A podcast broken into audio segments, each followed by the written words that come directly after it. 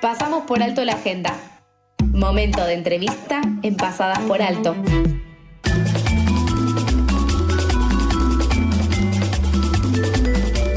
Como escucharon, pasamos definitivamente por alto la agenda y vamos a hablar con nuestro personaje de los viernes. En este caso estamos en comunicación con Matsorama, él es humorista y además de trabajar como productor creativo audiovisual, es youtuber e instagramer. ¿Cómo estás, Matzo? Buen día. ¿Cómo andan? ¿Qué onda por ahí? Bien, muy bien. Acá te saludamos Carlos y Lautaro al aire de FM La Tribu. Eh, primero quería preguntarte una cosita simple, que es, bueno, no es tan temprano, pero ¿cómo te llevas con la mañana? ¿Sos de, de activar temprano el día? Eh, mira, me encanta que digas que no es tan temprano, para mí esto es re temprano. de hecho, no había visto nunca el sol de este lado. Pensé que solamente se movía del otro. Mira que loco. bien el sol, ¿eh? Bien. Eh, bueno, eh, está, está bueno tener en cuenta eso porque capaz sirve también si uno quiere ser eh, creativo y humorista, como bueno, tener en cuenta que no, no siempre ayuda levantarse temprano, eso es un mito. No, pa- para mí, mira, cuando trabajaba, cuando trabajaba en una agencia de publicidad en realidad, pero cuando trabajaba, es como le digo también, Sí. eh, algo que pasaba muy seguido era, mi jefe me decía, che, vení a horario, por favor. Y yo le decía, para mí es, me hace muy, o sea, una diferencia tremenda eh, poder llegar, poner 40 minutos más tarde, Sí, pero porque me levanté tranquilo, vine tranquilo, llego tranquilo, laburo tranquilo, funciono.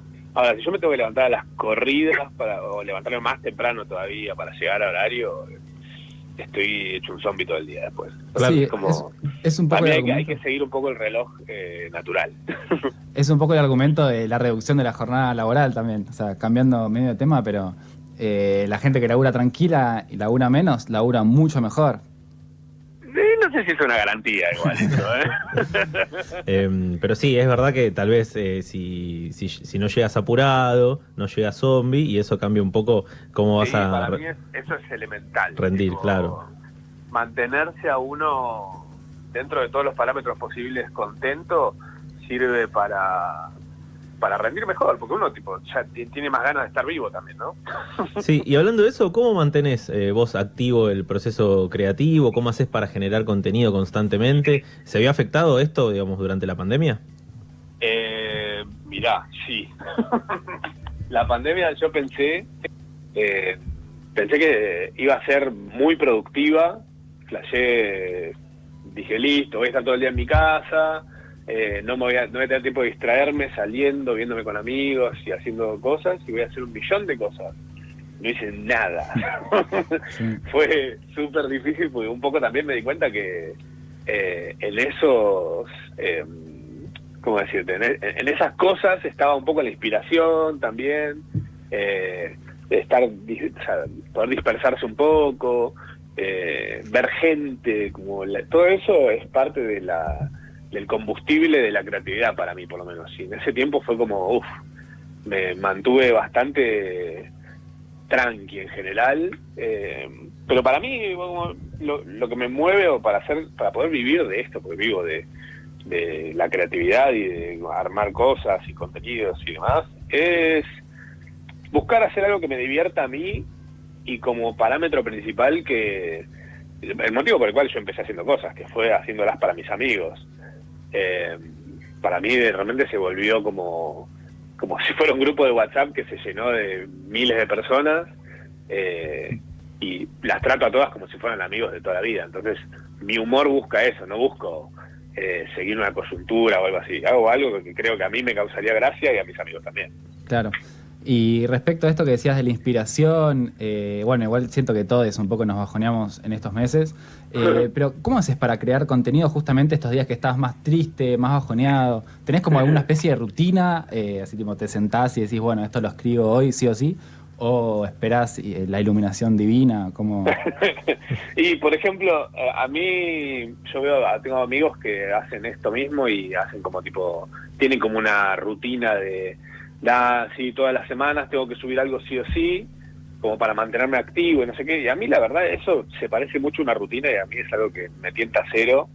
Como que todo lo que sea rutinario me, me quemó mucho cuando laburaba. Entonces, ahora solamente medio que trato de responder al impulso de hacer algo cuando se me ocurre, digo, uy, qué buena esta idea, voy a hacer esto, pum, lo hago. Em, me estoy también involucrando en proyectos diferentes a lo que venía haciendo antes, que son como más a mediano a largo plazo. Por ejemplo, grabamos ahora hace poquito un podcast mm. que va a salir durante seis meses y ya lo grabamos todo. Entonces es eh, para mí es rarísimo ese proceso, porque yo suelo grabar y subir, grabar y subir y listo. Voy, voy funcionando medio con lo del día. Eh, entonces esto me, está dando como otras perspectivas en las que me encuentro con una forma diferente de laburar, o sea, los procesos creativos y de, y de, producción cambian muchísimo y está bueno también poder verlo de otra forma como más, más relajado, poder masticar más lo que uno armó, eh, por ahí desde que lo escribís hasta que lo grabás y hasta que lo editas, pasás por varias instancias en las que lo volvés a escribir o lo volvés a revisar y dices, se me ocurrió una cosa más y metámosle esto y agreguemos esto, como que eh, ir adaptándose también a diferentes tipos de formatos. Eso está bueno porque te mantiene como probando, experimentando y eso creo que es lo que más me lleva a estar inspirado y a poder zafar un poco la depre.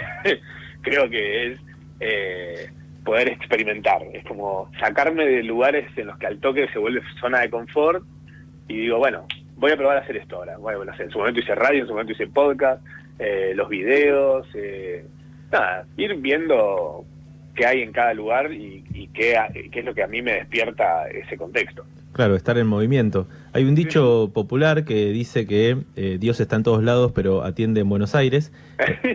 En tu caso, ¿cómo fue la llegada a Buenos Aires desde Córdoba? ¿Ya sabías que te querías dedicar a esto? ¿Encontraste rápido la forma, digamos, de meterte en el ámbito que, estabas buscando? Eh, sí, la verdad que fue... Está bien, yo siempre fui bastante chacal desde muy, muy chico, o sea, como que siempre estuve como a la búsqueda de, poder vivir de, cosas que me gustaran. Eh, a mí me gustaba mucho el diseño gráfico, desde muy, muy chico, de los 10 años para ello ya estaba fanatizado con me volvió la cabeza en realidad entender que todo lo que vemos y todas las cosas que hay dando vueltas nuestro son, fueron diseñadas por una persona o por un grupo de personas. Eh, entonces eso a mí me pareció fantástico porque dije, le empecé a encontrar como una perspectiva muy diferente a todo lo que veía, cosas que se notaba que estaban bien diseñadas y cosas que no. Y como no me aguanté a terminar la secundaria, me puse a, a investigar eh, sobre diseño, a leer, eh, aprender a hacer cosas y demás, empecé a hacer eso y de repente un día yo empecé a hacer cosas para amigos míos, unos amigos que acabo de conocer que tenían una banda, eh, y un día me llamaron de un estudio de diseño que querían laburar conmigo porque les gustaba lo que hacía. Y yo dije, che, pero yo soy un, soy un niño.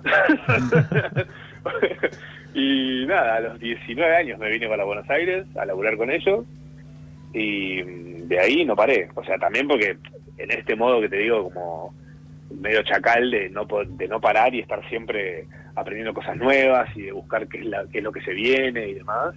Eh, un poco seguir eso para, nada, para tener algo que ofrecer antes que lo ofrezcan los demás. ¿Y el trabajo en publicidad te sirvió, digo, te ayuda hoy en día esa experiencia como para, para, bueno, también construir la estética de tus redes? Sí, el laburar en publicidad eh, para mí fue clave, primordialmente para poder eh, monetizar de alguna forma, no, de la forma en la que se monetiza generalmente redes sociales, que uno dice, bueno, YouTube, que YouTube te paga por reproducciones y demás. A mí esa, ese modo no me encanta, pero sí me gusta poder laburar con marcas y hacer cosas en las que digo, bueno, es un contenido que yo ya tengo escrito, pues yo tengo un millón de cosas escritas y bueno, eventualmente aparece una marca y tengo algo para ofrecerle. Tipo, che, mira, tengo esta idea, ¿te gustaría bancarla? Metemos tu producto en el medio y hacemos algo ahí. Claro, sí. Eh, y, las, y generalmente lo que pasa también es que las marcas confían mucho más, o por lo menos yo lo siento así, eh, eh, cuando laburan con alguien que laburó en publicidad, entonces se entiende de presupuestos, de target, de audiencias, de todo eso, como se relajan un poco más y entienden que vas a saber aplicar tipo el ojo y la bala. Claro. Y en este sentido, ¿cómo te vas amoldando hacia las nuevas modas, a las nuevas redes tipo Twitch o TikTok? Eh, o sea, ¿las consumís así en tu tiempo libre y generás contenido específico para las plataformas o lo tomás como algo más? Em, por ejemplo, Twitch, eh, el año pasado, justamente en la cuarentena, eh, me puse a probarlo, a ver qué onda, me gustó. es algo que me gustaría encarar como más... Em, en, un plan bastante más diferente. Yo Twitch durante mucho tiempo lo consumí solamente, no, no fui... O sea, generalmente cuando aparece una plataforma nueva me mando a probar a ver qué se puede hacer. Esta vez fue como más, me puse desde el lado de audiencia, de consumidor, y así también entendí un montón de cosas eh, te digo, me sirve, pero sé que es algo que por ahora no me quiero enfocar porque Twitch también siento como que consume muchísimo tiempo y todavía está bastante verde, eh, acá por lo menos. Eh, y qué más. Eh, TikTok, por ejemplo, estoy probando subir cosas, como replico cosas que ya tenía hechas y demás. Y me parece que está bueno. Lo consumo bastante, me parece que el algoritmo es súper interesante. Mm. Eh, a diferencia de otros algoritmos como el de Instagram, por ejemplo, o, no sé, de YouTube, em, me parece que está bueno porque se enfoca muchísimo en contenido y no tanto en el creador y en seguir y todo ese proceso, sino que es un poquito más, es un poco más orgánico, pero a la vez también es como eh, súper vertiginoso. Quien habla es Matsorama, humorista y productor creativo audiovisual. Em, muchos creadores de contenido humorístico en las redes también hacen stand-up. Eh, ¿Vos pensaste en hacerlo o pensaste cómo te sentirías arriba del escenario? Sabes que sí, de hecho, em, stand-up es algo que se parece mucho a lo que hago, pero es muy diferente. Y me di cuenta medio sobre la marcha cuando me habían invitado a hacer un especial de stand-up, que yo dije, ah, sí, dale, me encanta, qué bueno, buenísimo, qué, qué buena onda esto, resarpado. Cuando me senté dije, che, pará, yo no tengo una rutina de stand-up. Y me puse a pensar a ver qué podía hacer y como que no me terminó de cerrar nunca nada de lo que tenía dando vueltas. Y dije, yo si quiero hacer algo de estándar, quiero que sea excelente. Eh, y la verdad que lo que se me ocurría no era tan tan estándar, no, no era algo que, a mí, algo no sé, no me volvía loco lo que estaba armando. después de algo un poquito más copado, pero después me di cuenta que si bien se parece mucho, lo que yo hago se parece al stand-up, es muy diferente porque yo estoy en mi casa, me grabo, me edito, eh, le meto cositas y todo, entonces es como un poco me gusta que parte del, del, combo de la comedia esté en la edición también. Como me gusta ponerle por ese lado. Y el stand-up es como más, es como cantar a capela, ¿viste? Yo soy puro autotune, básicamente. Claro. Y bueno, de las cosas que hiciste, que nos comentaste ya, hiciste radio, podcast, bueno, haces videos para las redes. ¿Hay algún formato en el que te sientas más cómodo, que disfrutes más que otro? Eh, todos tienen lo suyo, también tiene que ver con el momento. Por ejemplo, no sé, hubo épocas en las que hacía radio y no quería saber nada, y épocas en las que hacía radio que, me, no sé, estaba tres días antes de hacer el programa, estaba manija de hacerlo. Eh, los podcasts también, tengo su... Como todo tiene su momento, también es como...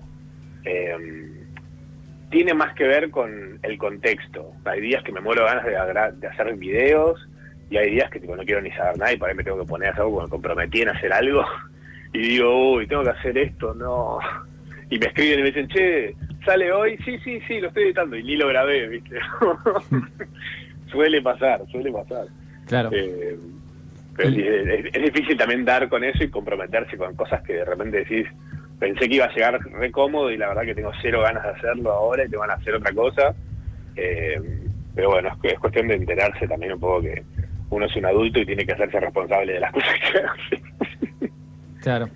Eh, y bueno, también eh, hablando de los distintos formatos, hace dos años te contrató el gobierno provincial de Córdoba oh. para difundir un video así sobre los diferentes pagos de, las rentas, que bueno, obviamente tenía tu, tu, impronta así humorística, pero te quería preguntar sobre eso, o sea, ¿cómo ves que es la relación entre el eh, ser cordobés y el humor, digamos, porque por algo te contrataban a vos dentro de toda la gente que hay para difundir esa información. sí, me, contrataron para hablar de recaudación de impuestos encima, que es como cero, cero gracioso.